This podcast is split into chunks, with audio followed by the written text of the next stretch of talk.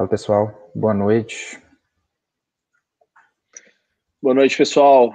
É, mais uma vez aqui para poder trazer mais uma das casas de análise, que, né, mais uma das assets que a gente mais recomenda dentro da Strat e mostrar um pouco para pro, os nossos clientes e as pessoas que acompanham tanto o nosso podcast, o nosso canal no YouTube, falar um pouco da história é, e a trajetória aí é, e como funcionam fundo, fundos quantitativos e explicar um pouquinho a composição das carteiras, assim como a gente sempre faz nas outras, nas outras lives que a gente tem. Né? Hoje a gente tem o Pedro aqui, Pedro Simonetti, que é um dos sócios lá da Giant, que vai contar um pouco sobre, vai, vai bater um papo aí com a gente para explicar o que, que são fundos quantitativos, né? que é uma modalidade um pouco fora do tradicional para o investidor brasileiro que está começando a a ter estratégias mais diversificadas na carteira, né? A gente quer contar um pouquinho de como que a gente recomenda os fundos da Giant, como que eles servem para complementar as carteiras que a gente monta, ainda mais num cenário como o que a gente está vivendo, né? De muita volatilidade.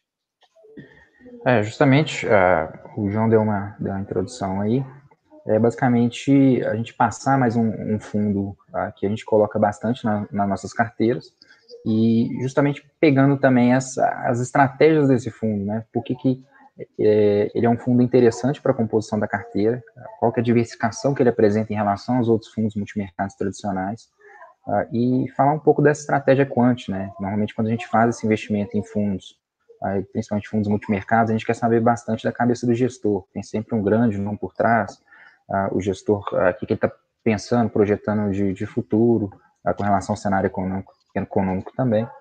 Uh, e esse cenário quantitativo ele é um pouco diferente, né? Então, e por que que dentro da carteira ele faz tanto sentido? E aí hoje a gente trouxe aqui o Pedro, Pedro Simonetti, para falar um pouco sobre essa estratégia e falar um pouco dos fundos da Giant. Vou colocar ele aqui.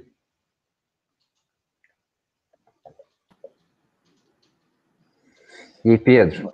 Fala, Tranquilo? pessoal, tudo bem? Tranquilo. Fala, Pedro. Boa noite. Obrigado aí, primeiramente, pelo tempo aí, para trazer um pouco de conhecimento aí para os nossos investidores, nossos clientes. Acho que é um momento super importante, né? O brasileiro que tem mudado muito a, a forma de investir e a forma de, de olhar para o mercado financeiro. Então, prazer enorme ter, ter vocês aí da Giant para para contar um pouquinho sobre a história de vocês e como que vocês têm ajudado o investidor brasileiro a diversificar um pouquinho as carteiras.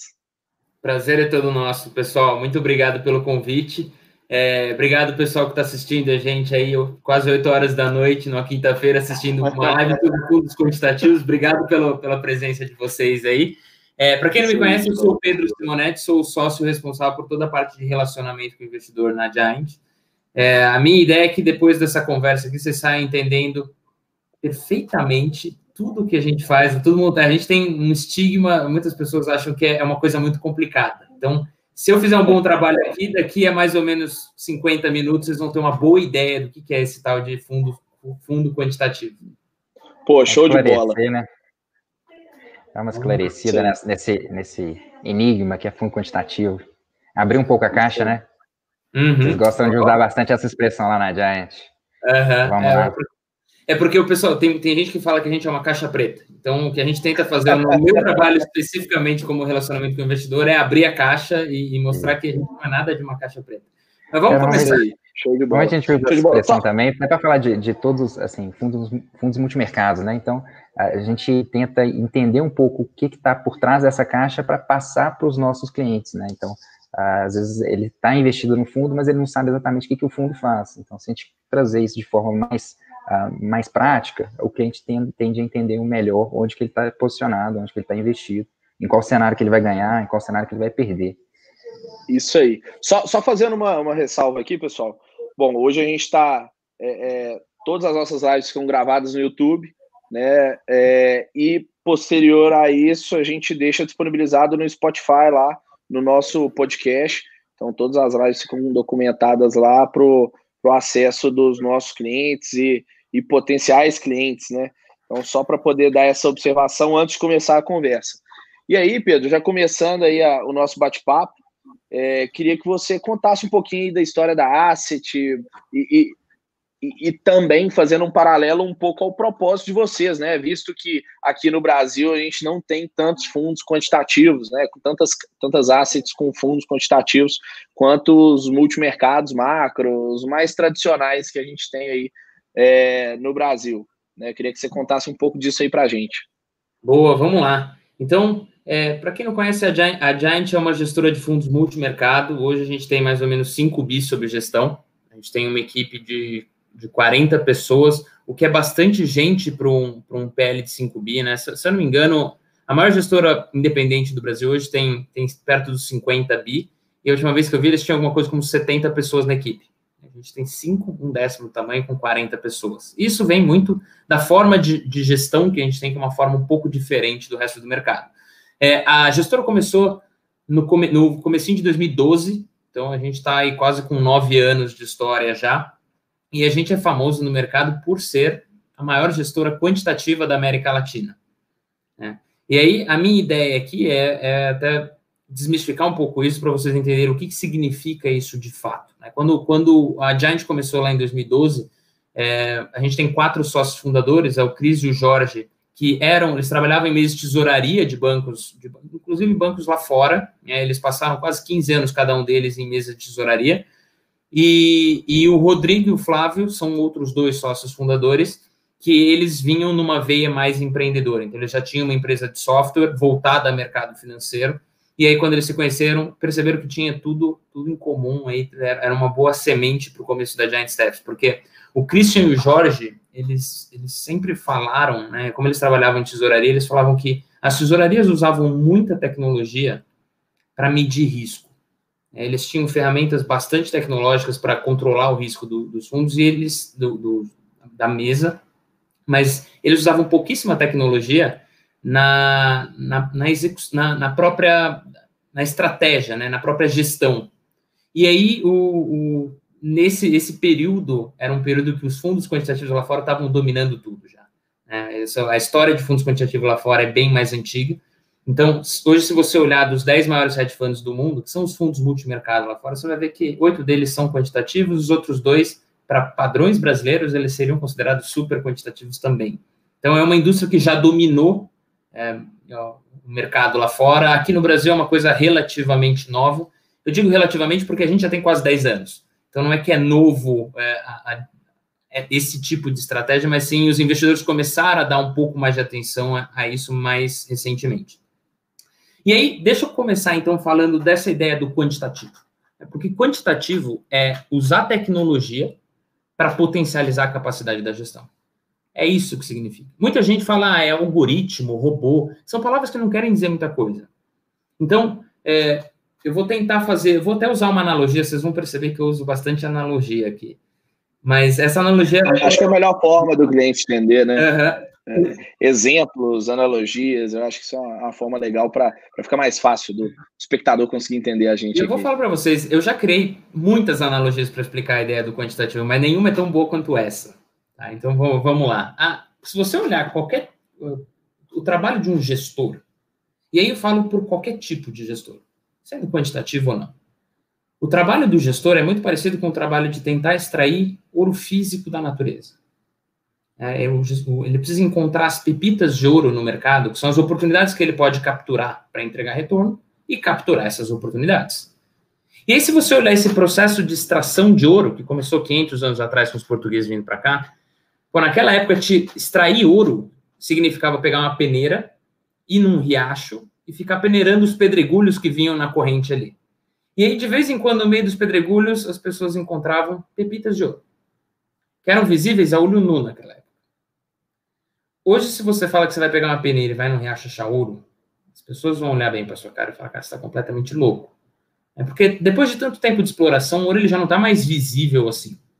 Ainda tem muito, mas se você quiser tirar ouro da natureza hoje, você precisa usar um maquinário enorme, você precisa usar um processo químico para dissociar as partículas de ouro de outros materiais, junta tudo e aquilo vira uma pepita.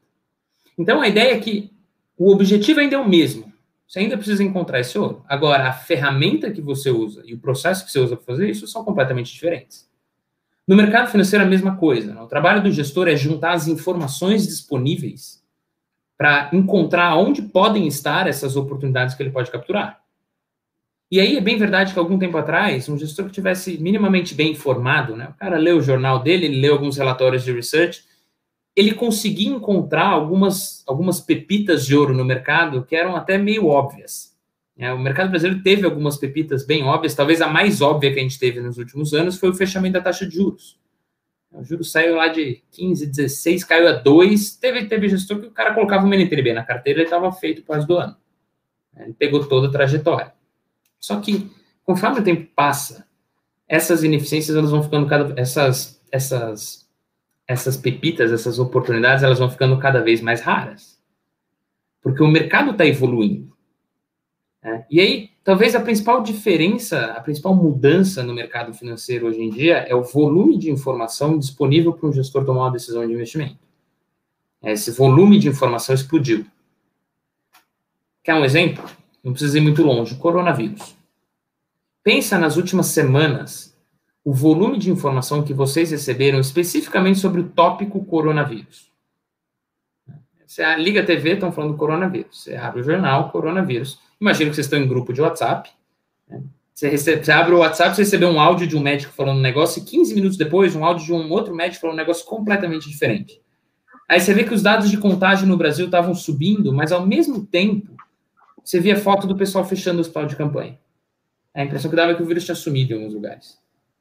E aí o ponto é, você está sendo bombardeado de tanta informação que é praticamente impossível digerir tudo isso de cabeça. Né? Em outras palavras, está muito difícil de ir com a peneira lá. Você precisa de alguma ferramenta que seja um pouco mais eficiente. No nosso caso, a gente decidiu usar o poder computacional. Vamos usar o poder computacional para processar um volume de informação que uma pessoa de cabeça não tem a menor condição de fazer. Isso é o quantitativo. Quantitativo, não, não a ideia de usar computador, mas a ideia de reconhecer que a ferramenta tradicional tem problemas e olhar as ferramentas disponíveis hoje, pode até ser que elas não estivessem disponíveis algum tempo atrás, mas hoje elas estão e estão disponíveis para todo mundo. E a gente vai procurar ferramentas que são mais eficientes para fazer aquele mesmo trabalho, que é encontrar as oportunidades do mercado e entregar retorno para os investidores. Uhum. Show. Eu, eu acho assim, é só, só exemplificando isso para a gente também, a gente vê isso já com frequência, esse volume intenso de informações que, que apresenta hoje no, no mercado, tá? você, você, é, não consegue consumir. Você tem informação de política aqui no Brasil que já consome uh, ah, 80% do seu tempo de leitura. Então, assim, a gente tem essa parte política aqui muito, muito estressante aqui no Brasil, você tem cenário econômico, você tem a cenário de inflação acelerando, uh, e acompanhar também o mercado externo, além de acompanhar a notícia de cada empresa que você acompanha. É um volume de informações muito, é, é muita informação, né? Uh, além de, de, por exemplo, você vai ler uma, um relatório de, um, de uma research sobre uma de, determinada empresa, você lê de outro research, tem uma, uma análise totalmente diferente. Então, é um volume de informações para a gente também que é enorme. Deixa eu te dar um dado interessante. Né? Algum tempo atrás, a IBM soltou uma pesquisa que eles estavam tentando estimar o volume de informação já produzido pela humanidade. É bem tranquilo fazer esse estudo. E aí, a principal conclusão desse estudo, que não era um dos objetivos iniciais, foi de que se você conseguir pegar toda a informação já produzida, 90% de tudo é dos últimos 12 meses. Eu vi essa informação também. É. A gente está fazendo vezes 10 a cada ano que passa o volume de informação. Aí, num cenário desse, uma pessoa, um grupo de pessoas, por mais brilhantes que eles sejam, cara, é, é muito difícil você conseguir. Na prática, o que, o que acontece? Se você tenta fazer uma análise dessa sem, sem usar as ferramentas adequadas, é quase como você chegar num, numa praia, pegar um grão de areia, olhar para cima e tentar descrever como que é a praia. Você está olhando um, um, uma parcela muito pequena das informações para ter uma boa visão. Isso. E aí, já, já entrando um pouco também, né? Eu acho que é muito tirar, é, separar um pouco o racional do emocional do, de um fundo tradicional, né? Já é, é, entrando um pouco do, de como funciona o quantitativo, né? Às vezes utilizar de um modelo matemático, de, de processar dados em uma capacidade da qual é, é, tirar um pouco o discernimento do, do, do, ser humano, né? Um pouco do erro, da falha do, do ser humano ao tomar uma decisão. Né? Eu acho que isso também explica bem para os nossos clientes, que é uma da, das formas como a gente recomenda vocês nas carteiras, né? nas, nas estratégias que a gente monta aqui Né? Olha, poxa, se eu tenho bolsa brasileira, se eu estou comprado em bolsa brasileira, às vezes eu preciso de um mecanismo de proteção. Eu preciso de um fundo que vai descorrelacionar com a, a, a, a bolsa subindo, né? Como que eu vou fazer isso? Ah, é com dólar, é com ouro, é com um fundo quantitativo, às vezes, que vai operar é, é, ganhando nessa queda, né? É um pouco de como a gente explica isso para os clientes. Né? Eu acho que é tirar um pouco esse, esse, é, é, é, esse erro humano no processo de decisão. Né? Uhum. Ô, Pedro, só, só antes da gente entrar em detalhe de cada um dos fundos aí da, da, da Giant, já que a gente está falando desse volume intenso de informações que a gente tem hoje no dia, uh, eu queria perguntar como é que vocês lidam com, esse, com essa quantidade de informações, como é que vocês traçam isso para dentro dos fundos, como é que vocês podem gerar ganho uh, pro, pro cotista através dessa, dessa uh, quantidade de informações que um fundo quântico consegue captar e que o cérebro humano não. Boa. É, eu, eu, diria que a nossa equipe é bem diferente da, da média das outras gestoras. Né? No, a primeira grande diferença, talvez, normalmente a equipe de, de tecnologia numa gestora ela serve para consertar a impressora quando dá pau. Na nossa equipe, a parte de tecnologia é core business. Então, é, o que, que a gente fez? Né? A gente pegou o processo de, de investimento da gestora e quebrou em, em algumas etapas, são quatro etapas. E essas etapas é, é, funcionam como uma linha de produção, é uma fábrica. Né? Cada etapa você tem pessoas com skills muito diferentes que estão tentando fazer, é assim, cada um apertando uma porca e o cara está fazendo um trabalho que ele é realmente muito bom. Tá? Então, essas etapas, só para elucidar aqui, é, a gente tem uma etapa de dados, então, a primeira etapa, tudo começa com dados. A gente tem uma equipe com, com. Hoje a gente tem seis cientistas de dados lá dentro, que o único trabalho deles é juntar o máximo de dados possível e tratar essas bases. Porque essas bases vão ser usadas como matéria-prima pelo time de gestão. A segunda etapa é a etapa do gestor. Ele vai criar uma hipótese, vai criar uma tese de investimento. Em outras palavras, alguma forma de tentar ganhar dinheiro no mercado. Uhum. A terceira etapa, ah, e aí entra um ponto interessante. Na nossa equipe de gestão, uma outra diferença é que o pessoal tem um background, a maior parte das pessoas, tem pessoas que têm um background muito forte em mercado, mas você tem algumas outras pessoas que têm um background muito forte em estatística e matemática. Então, quando você é, começa só, a lidar... só fazendo um corte nisso daí, é um pouco do que a gente via lá no Billions, né? É, um pouco da diferença da Taylor com, com o X, né? E aí você pegava lá e desconstruía muito essa visão, porque chegavam, chegava a equipe do X e falava, pô, vocês estão falando um monte de besteira. E chegavam o cara do fundo quant e mostrava um pouco do que um processo de investimento totalmente diferente do que os caras mais fundamentalistas, às vezes, né, estavam enxergando. Né? Então é um pouco do que a gente vê, é, é um pouco que a gente vê isso daí que você está falando. É, é, é, assim, eu diria que quando você começa a lidar com um volume muito alto de informação. É, muitas pessoas perguntam para a gente, assim, para onde você, o que, que, você acha que vai acontecer com tal coisa? E a gente sempre fala que a gente não acha nada, porque o que, que a gente faz? O trabalho do time de gestão é transformar essa informação bruta em probabilidades. É, então, se o Trump ganhar as eleições, bom, a, por, hoje a, minha, a probabilidade da bolsa americana subir é de 60% nos próximos, sei lá, dois meses. Vamos supor que assim. Se o Trump ganhar as eleições, ele vai mudar essa probabilidade tudo que está acontecendo tá o tempo inteiro mudando essas probabilidades de cada um dos ativos. Então, o que a gente está tentando, por que, que a gente precisa desse background matemático? Porque no final é isso, é, é a ponte entre a informação bruta e o que, que vai acontecer no mercado, o que, que, que a gente tem que. Para onde os fundos têm que ir, dadas essas probabilidades de, de movimentações. É, então, é, Talvez até uma curiosidade para o pessoal. Hoje, hoje a gente tem, a gente colocou uma página nova no nosso site, agora que a gente decidiu somar o volume de medalhas de Olimpíada de Matemática que a gente tem na equipe. Tem 45. e eu vou falar para vocês, nada vem da parte comercial, é tudo concentrado na pessoa.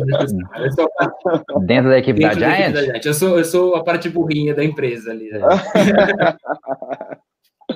legal demais, cara. Pô, curiosidade legal. Eu sempre falo uma coisa que é muito verdade, assim, eu me acho um cara inteligente, mas eu piso no escritório da Giant é uma lição de humildade, cara, porque o pessoal ali é, é de fato, né, tem vários PHDs, é, é, vários mestres, é um pessoal com background muito forte na academia e nessa parte de exatas. É, é legal porque, assim, é um pouco do ditado, né, pô, se você tá na, na mesa, se você tá do lado da mesa em que sabe mais, né? Pô, você tá numa mesa em que tem 10 pessoas e você é o cara que mais sabe ali dentre as 10 pessoas, você tá no lugar errado, né? Porque senão você não evolui, é. você não cresce, né? E isso é bom demais. É a mesma coisa que a gente tem aqui na Strático. Eu sento aqui, eu olho para os meus sócios e falo, pô, nunca faria isso que ele faz.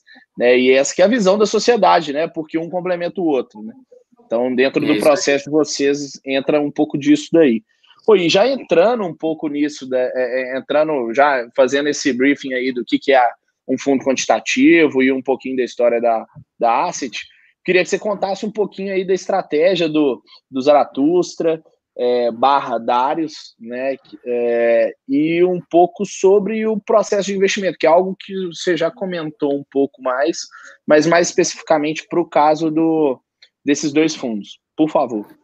Vamos lá, então eu vou começar, vou falar primeiro, vou, falar, na verdade eu vou até voltar para essa linha de produção, né, porque esse no final é o nosso processo.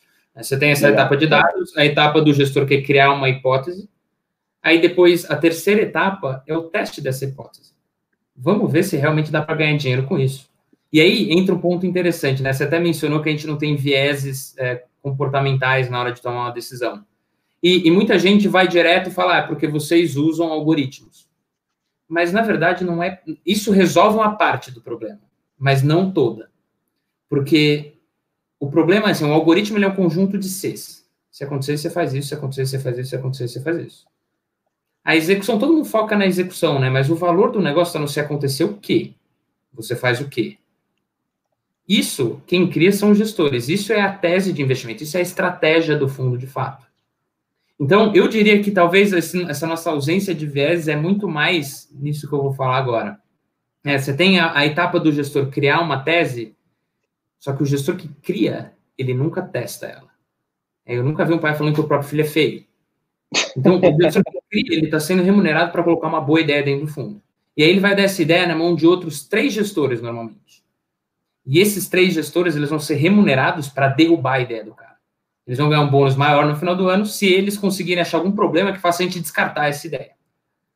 Caso Legal. três caras muito crânios não consigam, aí vai para a etapa final, que aí é a etapa dos programadores. Até um ponto legal, né? Todo mundo, quando fala de fundo quantitativo, pensa num bando de programador fazendo programinhas. O programador ele entra só no final. O trabalho dele é transformar a equação matemática que o gestor encontrou, no final é isso, é uma equação que explica o mercado. E aí ele vai transformar aquela equação em um programa de computador que vai atuar como se fosse um radar. Vai ficar olhando para o mercado e toda vez que o padrão começar a acontecer, a gente vai entrar executando automaticamente. Então, essa, é, essa é a linha de produção que a gente montou na Giant. E essa mesma linha de produção, ela, ela cria estratégias para, as nossas duas famílias de fundo. Né? Tanto para, a família dos áreas do Darius, quanto para a família do Sigma. E aí você pode falar, mas pô, como que eles sabem, né?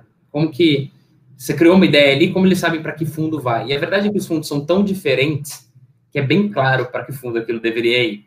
Né? Então, é, vai falar. E, e, é um pouco nisso daí. Eu já até ia, eu ia, eu, eu, eu, separei algumas perguntas, elenquei alguns pontos a serem comentados, mas eu vi o vídeo lá. Eu, primeiro, parabenizar vocês, porque o canal da Giant é animal no YouTube e eu convido todos vocês a a passarem lá e dar uma olhada, porque tem muito material legal, um conteúdo muito bacana, muito fácil de entender. E é justamente o que o Rodrigo explica lá no vídeo do falando um pouco sobre como funciona a composição da carteira de sócios, né? Ele fala: "Cara, vamos lá, vou te explicar como que os sócios investem o dinheiro. Ah, fica metade no Zaratustra, no Darius, outra metade no Sigma. Sigma. Exatamente. Então, assim, já é um pouco do. Já tá, você já está derrubando todas as perguntas que eu ia te fazer. Mas é legal demais. Legal. Deixa, então, vou, vou, vou, pegar aí, então, deixa eu explicar por quê, né? Para o pessoal que está vindo a gente em casa falando, não, é óbvio, né? o cara é sócio, ele vai botar um pouco em cada estratégia dele, mas tem uma razão por trás disso, né? Exato. É, a, gente, a gente enxerga, né? A gente tem duas famílias de fundo e essas famílias de fundo, elas nasceram, elas são basicamente um reflexo da forma como a gente enxerga o mercado financeiro. A gente enxerga que o mercado financeiro, ele pode ter dois regimes. Só dois. Ou a gente está em um, ou a gente está em outro. Um dos regimes é quando as pessoas estão racionais. O investidor está olhando o fundamento, está olhando se o preço faz sentido para aquele determinado ativo. Operando usando, usando a lógica, fazendo conta. E aí você tem um outro regime que é quando tudo isso vai para o espaço. O mercado é dominado pela emoção, seja pânico ou euforia. É, quando isso acontece, normalmente as pessoas param de olhar o fundamento. Né? Então, vou. E um exemplo bom para isso, a gente não precisa ir longe de novo, é o próprio coronavírus. É, o coronavírus tem uma peculiaridade, né? Ele começou a causar um impacto forte no mercado durante o carnaval. É, vocês sabem bem isso da estrada, vocês estavam, estavam lá no. Terminando Cara, de montar. Eu estava na Tailândia, eu estava na Tailândia quando começou a falar de coronavírus e eu tive que voltar para o Brasil, fiquei afastado uns 15 dias, foi logo no início de fevereiro. Eu falei, cara, pô, coronavírus, velho, vocês estão. Acabou de ter uma, uma enchente aqui em Belo Horizonte, destruiu um monte de coisa, morreu um bocado de gente, vocês estão falando de coronavírus, não é possível que isso vai chegar no Brasil. E hoje tal que. Tal, é. Virou o que virou, né? Não, mas a curiosidade é o seguinte: o mercado estava fechado. Então, na segunda-feira de carnaval, foi um banho de sangue lá fora, mercado fechado. Na uhum. terça-feira de carnaval, e aqui fechado. banho de sangue lá fora, mercado fechado. Na quarta-feira de cinzas, na parte da tarde, a gente abriu o a gente abriu o mercado na parte da tarde e foi o primeiro circuit break. A partir daquela, daquele dia, depois do primeiro circuit break, eu vou falar uma coisa agora para vocês, vocês vão falar, nossa, isso aconteceu mesmo. Começou a pipocar a gente na internet falando que a bolsa estava barata. É, aonde eu abria meu computador, tinha alguém falando que a bolsa estava com desconto, era um descontão, a bolsa está mega barata. Black Friday, né? Acabar de chegar nos, nos 100 mil pontos, né? E aí, Saiu dos 110, 115, voltou para os 100 mil pontos, todo mundo falando que estava barato, chegou nos 63 depois. Né? Mas você sabe o que é interessante disso? Naquele dia, se você parasse para olhar os fundamentos, né, se você fizesse o valuation das empresas, você ia ver que a bolsa estava descontada. Uhum. Ela estava barata. Aí o investidor que olha, ele o investidor olha. Dois meses. Não, e aí o investidor olha e fala assim, putz, legal, a bolsa está barata, vou com tudo. Né? O cara compra a bolsa até o pescoço, no dia seguinte ele vai tomar mais 20%. Aí no outro dia mais 10%. Aí no outro dia mais 10%. Foram seis circuit breaks seguidos que a gente teve. Por que, que isso acontece? Porque nesse momento específico as pessoas pararam de olhar o fundamento. O mercado foi dominado por um pânico generalizado. E aí o investidor ele vende pelo simples fato do preço estar tá caindo. Quanto mais o preço cai, mais pessoas entram em pânico, mais pessoas vendem, que vai fazer com que o preço caia cada vez mais. E a mesma coisa acontece para cima, né? Você tem momentos de euforia no mercado onde um ativo começa a se valorizar Quanto mais o ativo sobe, mais pessoas não querem ficar de fora, entram naquele ativo e o preço vai subindo cada vez mais. E ninguém está falando de fundamento nesse momento. Então, esses são os dois regimes que a gente enxerga: a emoção e o fundamento, a racionalidade. Os Zaratustra e o Darius, eles foram desenhados para ganhar dinheiro nesses momentos de emoção. Então, um jeito fácil de entender o fundo é pensar, de, é pensar num grande radar. É um radar que está monitorando mercados ao redor do mundo inteiro, bolsa, juros, câmbio e commodities. E ele está buscando indícios de que determinado mercado em algum lugar do mundo vai ser dominado por algum tipo de emoção, seja pânico ou euforia. Quando isso acontece, o preço tende a rasgar para algum lado. E aí ele é muito rápido para montar uma posição, surfa esse movimento e depois ele sai. Então, essa é a ideia dos aerodários. Eles são, eles são um radar de fortes movimentações de preço ao redor do mundo inteiro. Né? Só uma observação. Não é, não é eficiente. Eu é lembro é demais, eu lembro demais a, a, uma das épocas que mais ganhamos grana com o Zaratustra foi justamente na greve dos caminhoneiros. É, acho que foi um momento não. que. Deu 15% para cima em 10 dias. É, foi, foi, tipo isso. Eu lembro que foi um momento em que pô, ficou marcante ali. A gente falou: opa, o que, que é isso? Deixa eu, deixa eu entender mais esse fundo aqui. E aí foi desde lá para cá, é, é, acho que nunca saiu das nossas recomendações. Então, e então uma Só, só, só, fazer um comentário rápido. Pouco, não sei se foi pouco antes da, da greve dos caminhoneiros, eu fiz uma reunião com o Pedro, lá no escritório que eu trabalhava anteriormente, uh, e ele falou que foi até um processo de aprendizado da Giant. Então, que ali na, na, na greve dos caminhoneiros eles já tinham, já tinham um, certo é, aprendizado da, da, do, do, fundo quant, né, da estratégia quant, que eles não, não tinham ali num ano antes, né, que foi quando a gente teve o Joesley Day, uh, que ali teve um, realmente, foi, quando saiu o áudio, estava o mercado fechado.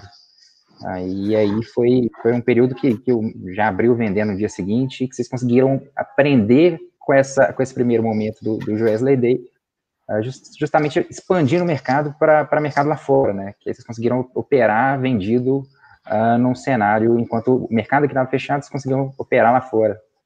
Deixa até, isso, aliás, isso é muito legal, né? Porque, na verdade, o pessoal, quando o pessoal fala de, de o quantitativo aprendeu, as pessoas vão direto para o machine learning, né? Aprendizado de máquina, inteligência artificial, que também tem e realmente, é, quanto mais tempo passa, mais precisos os modelos vão ficando. A gente, de fato, usa isso.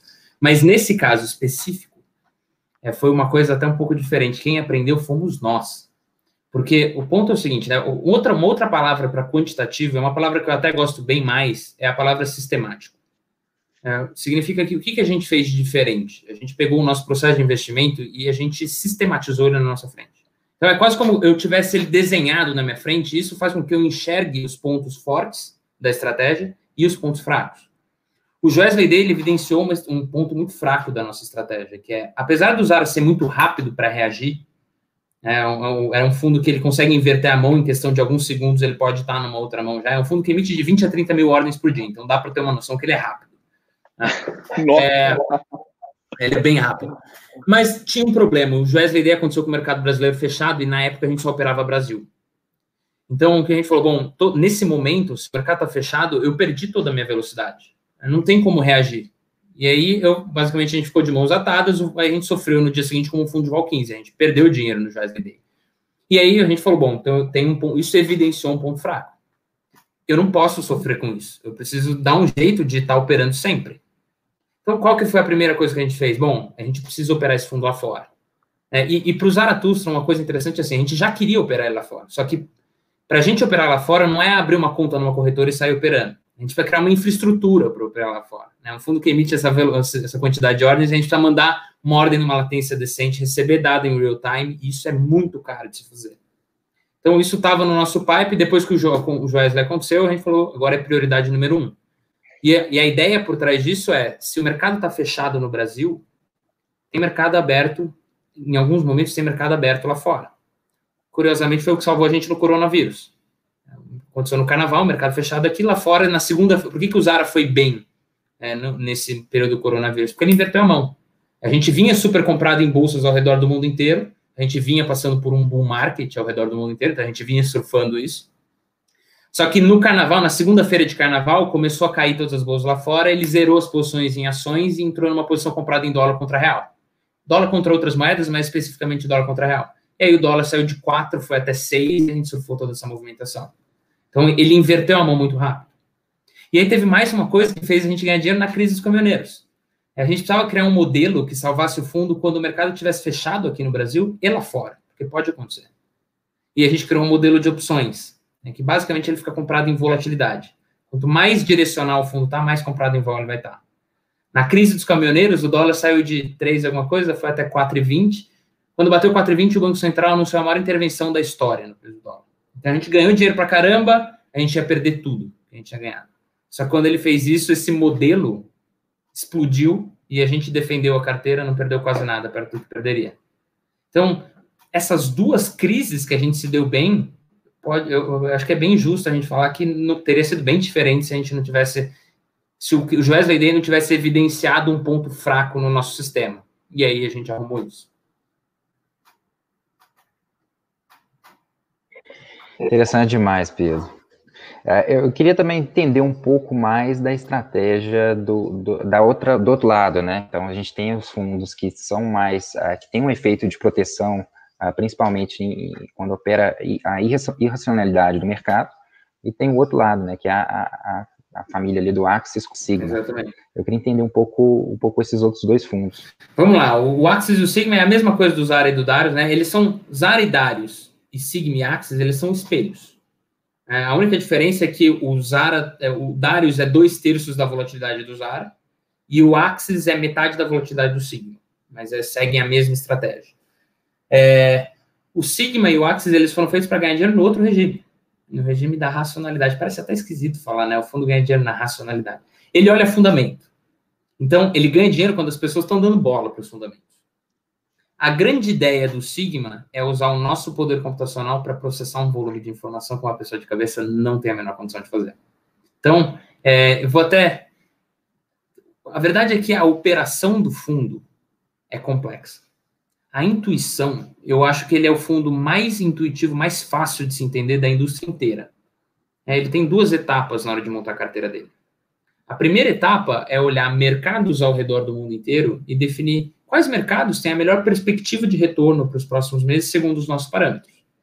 Então, e aí os mercados eu digo é bolsa, juros, câmbio, commodities global. Então, o que, que ele vai fazer para fazer isso? Né? Ele vai pegar indicadores econômicos de cada um dos países ao redor do mundo, aí ele atribui um peso para cada indicador, ranqueia e vê quais têm a melhor perspectiva de retorno. A segunda etapa do fundo é definir que ativos de fato eu vou ter na carteira. É, por exemplo, se eu definir que eu tenho 15% de bolsa brasileira, quais ações? Pega a lista de todas as ações da bolsa, olha indicadores fundamentalistas de cada uma delas, atribui um peso para cada indicador, ranqueia e vê quais têm a melhor perspectiva. Essa mesma receita de bolo para todos os mercados que ele está ao redor do mundo inteiro. Então, bolsa brasileira, americana, japonesa, commodities, moedas e por aí vai. Então, é, a gente até brinca, né, que o, a ideia do Sigma é, é bem parecida com uma gestora tradicional. O gestor tradicional está num barquinho de pesca ali, tentando pescar as, as, as oportunidades para gerar alfa no mercado. A gente está tentando fazer a mesma coisa, pescar as mesmas oportunidades. A diferença é que a nossa abordagem é talvez mais parecida com pegar uma banana de dinamite, joga no lago, deixa o negócio explodir, a gente vai catando os peixes estão boiando. É uma abordagem mais massiva em termos de quantidade de informação. E aí, só até para completar a ideia, você tem esses dois regimes, ou a gente está em um, ou a gente está em outro. Então, o que a gente queria fazer como gestor era oferecer um portfólio que, independente do que estivesse acontecendo no mercado, em tese, você sempre tem um dos fundos despontando. Né? E aí, daí veio o vídeo do Rodrigo, né, falando que a gente investe, a gente aloca igualmente nas duas estratégias. Por quê? Porque eles são complementares e não é por acaso. A gente criou eles para serem complementares. Pô, legal. Show de bola. É, e aí eu já queria, eu, eu, na minha cabeça ficou super claro, e aí uma, uma, uma, uma pergunta até mesmo pro, pro pessoal entender, quem está ouvindo, em mais um dos vídeos que o Rodrigo estava fazendo lá, algumas explicações, né, eu estava vendo ele falar muito sobre é, o João, diferencial. É bom, é bom, ouvir que alguém está assistindo esses vídeos. Pô, demais, né, demais. Eu acho que. A gente assiste. É, é, é, um pouco da, da, nossa ideia, a ideia de outros podcasts, como os Talk Pickers, né? Trazer um papo mais contraído, mais fácil, mais simples pro, pro investidor que quer acessar informação. Né? Se a gente for olhar como que era antigamente, pô, você imagina lá, chegar no, no Itaú, no Bradesco, no Santander, investir num dos fundos dos caras, você não sabia nem quem que era o gestor por trás, qual que era o processo de, de escolha de um ativo né? E entregar essa informação para o cliente hoje, eu acho que é muito importante, porque mostra muito o, o, a forma como o investidor brasileiro está lidando com esse acesso à informação. O investidor antigamente, a gente tinha a maioria das pessoas até hoje, né, investidos em poupança, em fundos DI, por quê? Falta de informação, né? Falta de entender o, o, o que, que é investir em uma empresa, o que, que é investir em uma ação muitas pessoas associam isso à sorte ou azar, né, a um cassino. Está totalmente errado, né? Vamos lá, pô, eu tenho uma empresa que está totalmente atrelado a, ao preço do petróleo. Pô, se o preço do petróleo diminuir ou subir, a minha margem de lucro diminuir, não quer dizer que o negócio deixou de ser bom. De tem bons indicadores, tem uma boa gestão, uma boa governança corporativa, enfim. E eu acho que é muito importante a gente trazer isso para o investidor nosso aqui, né, que está precisando de acessar conhecimento e acessar informação. E de uma forma mais simples, né, com uma linguagem mais simples. Porque aqui o que a gente faz na consultoria de investimentos é explicar justamente e simplificar em dois minutos o que, que a estratégia do, do fundo quantitativo é. Né, trazer isso em palavras mais, mais fáceis. Né, porque é, é, eu acho que essa é a forma como a gente vai crescer o Brasil nisso daí. Ainda mais num juros a 2%. Você for olhar lá nos Estados Unidos, pô, se o cara tivesse investindo só em tesouro americano, ele estava perdido. Né? Ele não ia ganhar dinheiro. Então lá a gente tem uma bolsa muito mais madura. E é o que a gente tem que trazer aqui para o Brasil hoje. Né? Então, acessar esse conteúdo é sempre muito importante, até para a gente aqui, pô, nós que trabalhamos com isso e a gente respira isso o dia inteiro, pô, é muito legal acessar esse tipo de, de material e conseguir entender mais um pouco sobre o Zaratustra, sobre os demais fundos que a casa tem, né? O Zaratustra, se não me engano, é o mais antigo de todos, né? Ele a é gente estava a gente estava brincando aqui, Pedro, porque tem um dos nossos sócios que sempre quando a gente vai apresentar as carteiras para os clientes, e aí quando a gente vai. A gente não pôde colocar ele para fazer a live aqui hoje, porque ele não consegue pronunciar Zaratustra. E aí a gente fica sempre rindo. É o nome porque... mais esquisito da indústria. sempre é, fala isso gente... Não, e isso é super legal, né? E, e, a gente fica rindo sempre quando a gente está apresentando a carteira para o cliente, porque sempre eu trava línguas para ele. Né? E aí, você sabe que a brincadeira, a nossa brincadeira é que para você investir no fundo, você precisa falar três vezes rápido. Se você conseguir, aí você dá. aí você pode. Deu, deu um aval, né? Bom, eu, antes de tudo, né, eu queria só uma observação e que você contasse essa observação para o pessoal aí. O porquê do nome Zaratustra. Boa, Zaratustra, na verdade. Primeiro mostra como, como, como excêntrico é o pessoal, o pessoal lá, né? Mas o Jorge, que é um dos, um dos sócios fundadores, na época que ele. A gente estava. Acabou de abrir a gestora e estava tava montando o fundo e a gente precisava dar um nome para o fundo. E o Jorge, ele estava lendo um livro do Nietzsche chamado Assim Falou Zaratustra. Né? Uhum, e aí ele achou que ia ser uma boa ideia colocar esse nome no fundo. E aí, até o interessante, na época a gente não sabia, mas tem tudo a ver com a nossa história isso. Porque no, no livro, o Zaratustra é um profeta que está na hora lá na montanha e ele vem com uma nova filosofia, né, uma forma de pensar, uma nova filosofia, um negócio completamente diferente. E aí ele desce para o deserto ali e vai começar a pregar para os aldeões essa nova filosofia dele. Aí o pessoal ouve ele falando, fala, ah, muito legal, tá, mas ninguém dá ouvidos para ele. E aí ele volta para a montanha falando, ah, é, eu tô, eu tô com uma filosofia muito à frente do meu tempo que é mais ou menos a gente tentando falar de fundo quantitativo 10 anos atrás, né? O pessoal olha, ah, robozinho, legal, não, obrigado. Não, vou passar, né? Obrigado, valeu. Eu sou mais tradicional, mais conservador. Num país de juros altos, não preciso disso daí, não, né? É isso aí. E aí, só. Vou, pode falar, Pedro. Não, eu ia só fazer uma pergunta para o Pedro, é, justamente uh, voltando para esse tópico de, de realmente de Big Data, de hoje com grandes informações, eu queria uh, fazer uma pergunta com relação ao efeito de diversificação, né? Uh, principalmente quando a gente coloca o, o, Darius e o Zara numa carteira, e comparando isso justamente com os fundos multimercados tradicionais aqui do Brasil, né? Não falo nem dos, dos hedge funds lá fora, porque ah, os hedge funds lá fora já vêm com, com, essa estratégia, pelo menos em parte dentro de suas carteiras há muito tempo. Então a gente tem até, a gente, aqui, aqui na, na a gente gosta muito do Ray Dalio, né? E, e, o Ray, Ray Dalio, assim, sempre, desde a, quando começou, até no próprio livro, no, no, no Princípios, ele fala dessa estratégia quant ali, desde os, dos, do início da gestora. Uh, e, e, também, uh, já, já entrando nesse gancho aí, ah, e por conta desse efeito de diversificação, como é que está essa análise de dados hoje? Principalmente lá nos Estados Unidos, quando a gente compara esses hedge, esses hedge funds, eles fazem uma análise muito detalhada em cima de todas as informações que eles, eles eles chegam para eles, né? Inclusive, uhum. uh, e que um, um, cérebro humano não consegue fazer, inclusive, uh, pensando no, no, num grande gestor aí, ele não consegue analisar essa, essa quantidade de informações.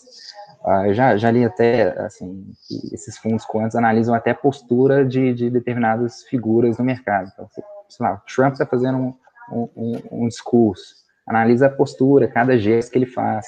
Uh, da mesma forma, uma, uma ata de uma reunião do Fed, né? Então, cada vírgula que eles colocam tem um efeito uh, de análise para esses fundos. Eu, eu queria falar que você falasse tudo isso aí, esse efeito de diversificação e essa quantidade de informações que o fundo consegue captar.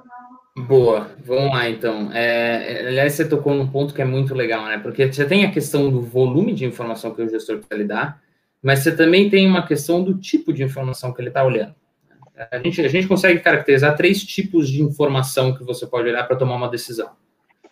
Primeiro tipo, quando o primeiro hedge fund que nasceu foi em 49, 1949, de um cara chamado Alfred Winslow Jones. O apelido dele era Big Daddy, paizão. Por quê? Porque a estratégia dele, todo dia de manhã, que uma das coisas que ele fazia para se manter bem informado e mais bem informado que os outros, as outras pessoas em Wall Street é ele, ele pagava algumas moedinhas para as crianças de rua para elas correrem até o, as bancas de jornal, as bancas de jornal e quando a banca abria, eles compravam todos os jornais que tinham na banca, na, na banca, saíam correndo e levavam os jornais para ele. Por quê? Porque ele queria ser a pessoa mais bem informada e se desse, até que acabasse os jornais da banca ali, porque a aí, única.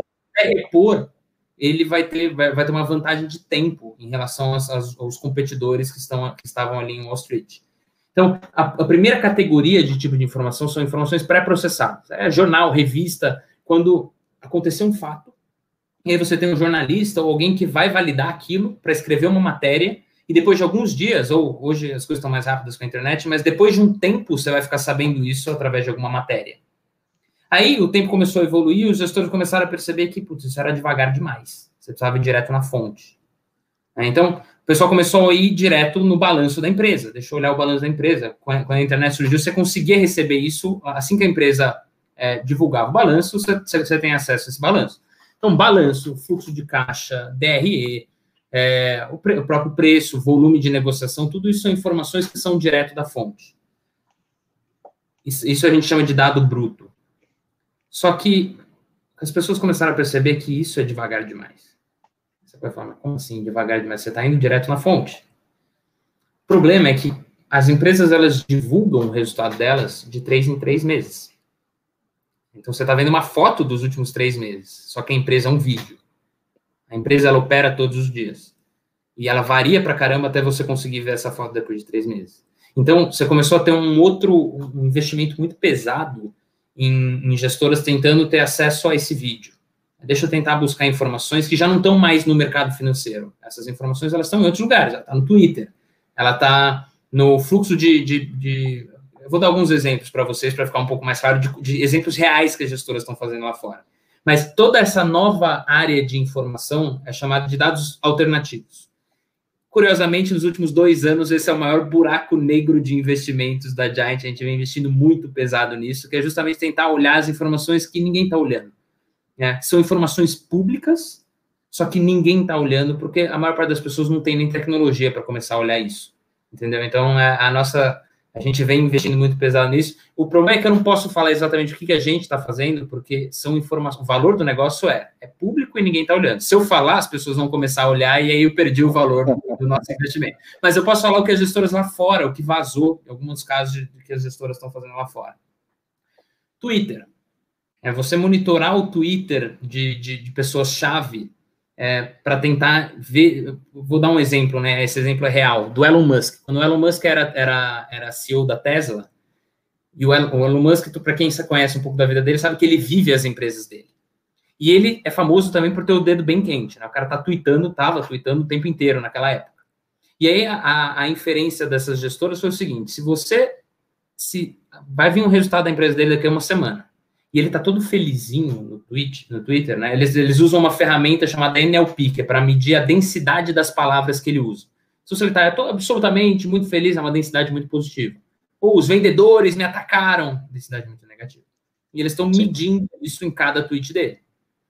Se ele está todo felizinho lá e vai, vai sair um resultado da, na, na, semana que vem da empresa dele, tem uma boa chance de, por baixo do capô da empresa, está tudo indo muito bem. Talvez essa demonstração de resultado vai ser muito boa ou se ele está muito nervoso ali, visivelmente abalado, provavelmente tem algum problema por trás da empresa dele. Então eles começaram a medir não só do Elon Musk, mas de várias personalidades, inclusive dos presidentes, da, da, da não só dos Estados Unidos, mas de vários lugares ao redor do mundo. É, um exemplo, um outro exemplo muito legal que, que tem uma notícia na Bloomberg, de mais ou menos um ano atrás. Tinha uma gestora, as gestoras lá fora, uma das gestoras lá de fora estava monitorando tráfego aéreo de jato corporativo. E aí, essa notícia fala que eles estavam monitorando especificamente o aeroporto de Omaha, nos Estados Unidos. Omaha, para quem não sabe, eu não sei se o pessoal sabe o que, que tem em Omaha, eu falo para vocês. Nada. Absolutamente nada. Só tem o Warren Buffett. O Warren Buffett fica lá. E aí a inferência desse fundo é o seguinte: se você tem um, jato corporativo trazendo high management da empresa para Omaha, tem uma boa chance de eles estarem indo falar com o Warren Buffett. E normalmente você vai falar com ele para pedir dinheiro. E aí, o caso que eles contam nessa matéria era uma empresa de petróleo que ia comprar um concorrente por 38 bilhões de dólares. Eles voaram para Omaha. Dois dias depois, o Warren Buffett colocou 10 bilhões de dólares na mão dos caras. Eles foram lá e compraram o concorrente. O fundo que estava monitorando antecipou essa compra e ganhou o ano só nesse trade. Então, é, é, quando a gente fala que a informação explodiu, é porque a informação agora ela não está mais só no jornal, ela está em todos os lugares. Tem valor você usar a imagem de satélite para ver como está a florada de café, para antever se vai vir uma safra boa ou não, para saber se o preço vai subir ou cair? Tem. Então, a verdade é que tem, eu posso ficar aqui até amanhã dando exemplos de coisas malucas que o pessoal está fazendo lá. Mas tudo isso agora é o, é, é, o que é o que a gente sempre fala que é o, o mercado financeiro é uma competição global. É, não, se você abre o seu home broker e consegue operar lá fora uma ação de, nos Estados Unidos, por que, uma gestora de 250 bi não consegue abrir o home broker deles e operar aqui no Brasil? Eles já fazem isso há muito tempo. Então, nós, como gestora, a gente está tentando criar uma gestora que é competitiva contra esses caras. Por isso que a gente vem investindo tanto assim em tecnologia, tanto em pessoas. É, a verdade é que a gente reinvestiu desde o início da empresa, a gente já está há 10 anos, mais de 80% de tudo que a gente lucrou. A gente reinvestiu de volta na empresa. E é justamente o que você estava falando, pô. Vocês estão dobrando de tamanho no meio da pandemia, igual a gente fez aqui também, em proporções um pouco menores, porque a gente ainda não está com 10 anos de, de idade, mas é um pouco disso, expandindo o escritório, aumentando gente e, e, e, capital humano é o mais, o mais importante de tudo. E aí talvez já é o, o ponto que eu ia elencar acho que você já explicou muito bem, mas só para poder deixar claro para o pessoal, porque lá em um dos vídeos do Rodrigo ele falava, pô, é, é, acho que é super super interessante ter um fundo quantitativo dentro da carteira, mas entender muito o processo de investimento que ele tem. E aí é, é justamente a pergunta que eu ia fazer. Eu, eu julgo que são os quatro pontos que você falou né, do, dentro do processo. acredito que esse é um diferencial do qual vocês têm aí para os demais, para as demais casas, as dema, demais, de, demais gestoras de fundos quantitativos. E aí é justamente isso. O que, que você acha que é o ponto que diferencial da Giant para os outros, né? Para as outras assets que têm fundos quantitativos dentro da carteira, dentro da composição dos fundos delas. Boa. Cara, na, na nossa cabeça, é, eu tenho que fazer, antes de responder direto essa pergunta, eu tenho que fazer só uma distinção. Né? Na nossa cabeça, é, é, essa ideia de fundos quantitativos, né? essa caixinha, ela é uma distorção. Porque quantitativo, como eu falei, é uma ferramenta, não, bem, não é bem uma estratégia. Então, é, um bom exemplo disso é, são os dois fundos que a gente tem na casa. As duas, as duas famílias de fundos, elas são muito diferentes. Elas são quase que opostas. Como é que você coloca elas dentro da mesma caixinha? Né? Então, uma curiosidade é que se você pegar a correlação dos fundos que estão dentro dessa caixinha de fundos, tem a gente mais algumas gestoras, poucas gestoras aqui no Brasil que seguem esse tipo de gestão. Se olhar a correlação dos fundos, você vai ver que ela é zero ou negativa. Isso quer dizer que a estratégia não é igual. Talvez as ferramentas sejam equiparáveis, mas a estratégia não. Isso. Então a gente brinca que é tipo essa caixinha de fundos quant é tipo você criar uma caixinha de fundos que usa o Excel. Você não está dividindo muita coisa ali no meio. É, mas dito isso, a gente tem talvez a grande diferença foi essa essa essa fábrica que a gente montou. E aí, o que, que tem de diferente nessa fábrica? A, a gente estruturou como, como uma. A gente sistematizou o processo de investimento. E aí, uma das principais diferenciais que a gente tem, que eu diria, é. Isso passa debaixo do radar de muita gente, mas é 10 anos. Porque quando você tem ideias, quando você sistematiza um processo de investimento, tem muita coisa que não é óbvia que vai dar errado. E como que você descobre que tem problema ali? Com o tempo. Então, hoje, nesses últimos 10 anos, a gente já passou por tanta coisa e a gente já corrigiu tanto problema que hoje a nossa, hoje a nosso, as, as estratégias estão muito mais robustas. Né? É, você comparar o fundo hoje com o fundo quatro anos atrás, é a mesma coisa você comparar um, Nokia, aquele Nokia que dá para jogar cobrinha, sabe? 1100, né? É, o indestrutível, né? Você pode construir, fazer uma obra com aquele celular que ele vai ficar inteiro. Você está comparando um, um, Nokia daquele com um iPhone 11. É um negócio que evolui, conforme o tempo passa, os pontos fracos que a gente tem vão ficando cada vez mais claros. Vídeo, o exemplo que eu dei do Wesley Day, e a gente vai melhorando para cada vez ter um, um, fundo, ele vai melhorando conforme o tempo passa. É, segundo ponto é equipe. Essa equipe que a gente conseguiu juntar lá é uma outra coisa que é muito. Qualquer uma coisa que você falou é verdade, né? Capital, isso é um business de capital humano. Mesmo a gente que usa computador, mesmo a gente que usa os algoritmos, quem cria os algoritmos, o algoritmo é um conjunto de Cs. Quem cria os Cs são os gestores. Então, todo o valor da nossa empresa está nas pessoas que a gente conseguiu juntar lá hoje, que também levou 10 anos para a gente conseguir juntar. Ah, então, eu, eu, diria que está tá bem aí. E tem mais um ponto só, que é uma filosofia que toda gestora é, isso permeia qualquer gestora, né? Isso serve para qualquer gestora, quant ou não. Qualquer estratégia para ganhar dinheiro no mercado, você está explorando uma ineficiência do mercado. O que você precisa fazer? Você precisa comprar barato e vender caro. Se você fizer isso, você vai ganhar muito dinheiro. Ou seja, é uma distorção no preço. E aí é muita inocência da parte de qualquer gestor achar que uma ineficiência que você encontrou hoje vai continuar lá para sempre. Porque da mesma forma que a gente encontrou, outras pessoas vão encontrar, vão começar a explorar e ela vai sumir. É uma questão de tempo. Né? Isso funciona para um gestor tradicional. Se ele, fizer, se ele fez valuation da Magalu e descobriu que Magalu está barata, a estratégia dele não pode ser compra Magalu quase da vida preço vai começar a subir, uma hora não vai estar barata mais, ele precisa necessariamente de uma outra estratégia para substituir aquela. Então, por que, que a gente criou essa fábrica? Porque eu aumentei a nossa capacidade de, de criar novas ideias, passar, testar essas ideias, vai passar por todos os processos e a gente vai implementando os fundos. Né? O, o resultado dos fundos ele depende dessa nossa capacidade de encontrar novas ineficiências no mercado, colocar elas dentro do fundo e eu vou desligando o que vai deixando de funcionar. Isso é o que garante a consistência de resultado dos fundos ao longo do tempo. Então, só para elucidar isso, você pegar o Zaratustra, tem quase 10 anos. E aí você pega, são, você teve anos muito bons para o Brasil, anos muito ruins para o Brasil. Ele ganhou de todos até hoje. Graças a Deus, até não quer dizer que ele vai ganhar sempre, mas até hoje ele, o pior ano do fundo foi CDI mais 5. Então, é, isso a gente só conseguiu fazer isso porque a gente está mudando o fundo o tempo inteiro usando essa linha de montagem. Talvez essa seja a principal diferença, da, é o principal diferencial do Giant hoje. E o curva, a curva de aprendizado, né? É, é igual o Pedro aqui, pô. O Pedro, que é meu sócio e que é o head de análise, pô, cada ano que passa ele vai amadurecendo mais, né? Vai passando por mais momentos no mercado, mais ciclos, e você vai aprendendo com isso naturalmente, né? E, pô, ainda bem que a gente tá aproveitando a curva de aprendizado dele, pô. Por isso que, por isso que é meu sócio. E aí complementam um ao outro. É, pô, Pedro, eu, assim, eu, igual você falou, né? Em pelo menos 50 minutos eu, eu queria sair daqui mais inteligente, sabendo mais sobre fundos quantitativos. E eu acho que agora eu já posso dar uma aula aqui para o pessoal e ainda mais clientes.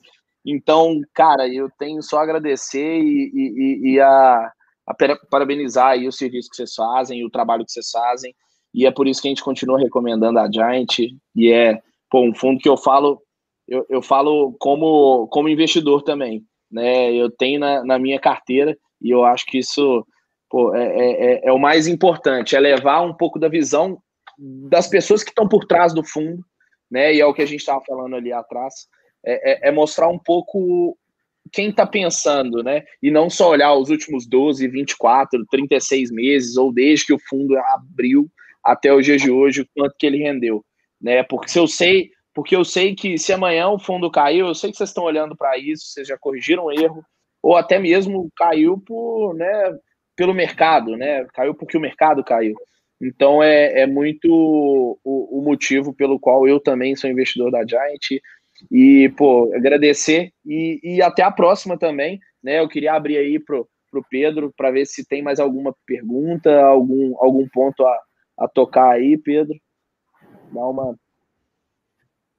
não, só uh, eh, para finalizar, só falar assim, uh, deixar claro por que a gente gosta bastante dessa, dessa estratégia, né? Tanto de, de fundos quantos, fundos quantos que apresentam uma diversificação em relação aos multimercados, e principalmente da Giant também, é uma gestora que a gente gosta bastante, e é, é principalmente por esse efeito de diversificação na carteira. Então, a gente tem aí um fundo que está olhando para o que os outros fundos multimercados não estão olhando na carteira. Então, ainda mais aqui no Brasil, se a gente pegar historicamente, esses fundos multimercados, os gestores uh, não necessariamente sempre pensam igual, igual, mas a gente tem uma correlação grande. Tá? Então, se a gente colocar um fundo com uma correlação uh, diferente do, do, da, da, da, história dos, dos, da, dos fundos multimercados aqui no Brasil, a gente apresenta uma diversificação interessante para a carteira. Então, é igual o João falou, pode ser que em um determinado momento o Giant, Zaratustra ou Darius não não esteja performando bem, mas o Sigma ou o Axis provavelmente estão. Então, esse efeito de diversificação para a gente é, é, interessantíssimo. E agradecer ao Pedro aí pela participação, pelos esclarecimentos para a gente e para os nossos clientes. Uma observação, uma observação. Sou super fã do, do slogan de vocês, da frase, né? Think Big, Dream Giant. Eu acho fantástico. Eu, eu, eu vi outro dia um, o, o, o Vitor, que trabalha aqui com a gente, ele tinha postado, não sei o que, que foi. Eu fui só mandei a frase para ele, ele nem sabia que era da Giant. Ele, não, velho, curti e tal. E, pô, eu acho, acho muito, muito parecido com, com o modelo de negócio nosso, né? Trazer uma consultoria independente num mundo, num, num, num horizonte aqui, né, no Brasil, que a gente está super acostumado a investir no banco, nos corretores mais tradicionais. Então é muito do propósito que a gente tem aqui. Né? Então, pô, obrigado demais aí mais uma vez pelo espaço e espero, né, que a gente possa fazer mais lives e trazer mais conhecimento para os nossos clientes, que eu acho que é, é, é, é, o ponto principal aqui. E, pô, assim que ficar pronto o escritório aí, fazer uma visita aí, já que da última vez não deu, pô. Assim que passar Fechado. o corona. Assim que passar o corona. Fechado, então. Pessoal, muito obrigado pelo convite. Foi um prazer enorme bater esse papo com vocês. Pessoal que está assistindo a gente em casa, 8 e meia, vocês não saíram daqui ainda. Obrigado pela, pela paciência de vocês. Quinta-feira à noite. Pois obrigado. é, valeu, gente. Valeu demais. Pedro. Grande abraço e até a próxima. Valeu, noite, valeu. Tchau, tchau. Valeu, tchau, tchau.